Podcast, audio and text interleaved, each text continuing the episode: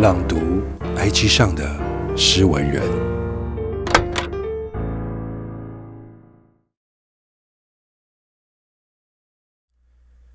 人生课题，我给自己安排了一次前世今生的催眠体验。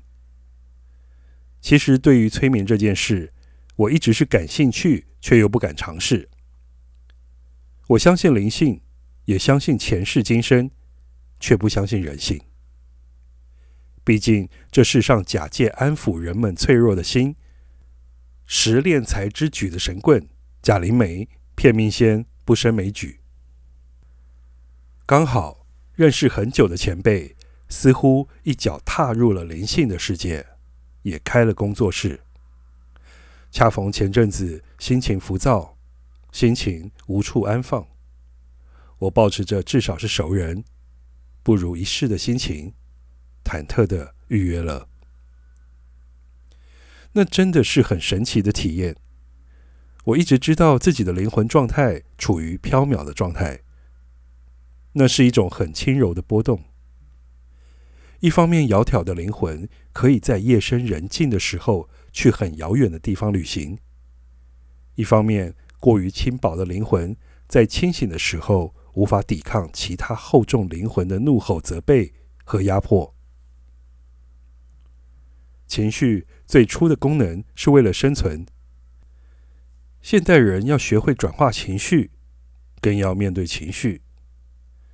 隔着网络和视讯镜头，前辈老师和我一起见证了我的某一世。其实我没有主动看见什么画面的，我只感觉到渐渐涌溢的悲伤，然后感觉有风打在我的脸面上。画面是老师感知到，然后引导我去想象的。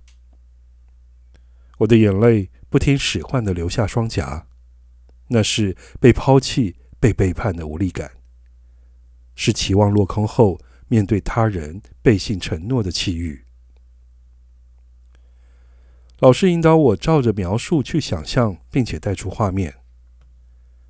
原来那一世我爱上了有妇之夫，最后无疾而终。虽然没有做任何的逾矩之事，但爱慕与渴望的心碎了一地。我在闹市阴暗的角落，卑微的蹲着，且孤独的包裹自己，望见那位仰慕之人。搂着妻子，抱着刚出生的女儿。前世的我无以名状的情绪无法释放，只能苦苦压抑。最后导出的结论是：对于亲密关系这件事，我有很深的不确定感，而且不相信人性。那辈子后来还是一个人过，但是养了很多猫狗，好好的放下心结。和情怀，把无处给予的爱奉献给了他们。引导至此，老师问我这辈子有没有养猫狗，我然后联想到此生也真的特别喜爱猫狗，而且同有移情疗愈自己的情节，像极了前世的描述内容。好在我是一介富有智慧的灵魂。懂得转化情绪，那辈子我就已经放下了，并无怨恨或心结。老师也没有特地引导我去和思绪里的前世说话安慰。简而言之，那一世并没有留下课题给我。不过，老师有给我建议，虽然那一世的我已经学会转化情绪。但是这辈子要学学直接面对情绪，因为心里的空间只有那么些。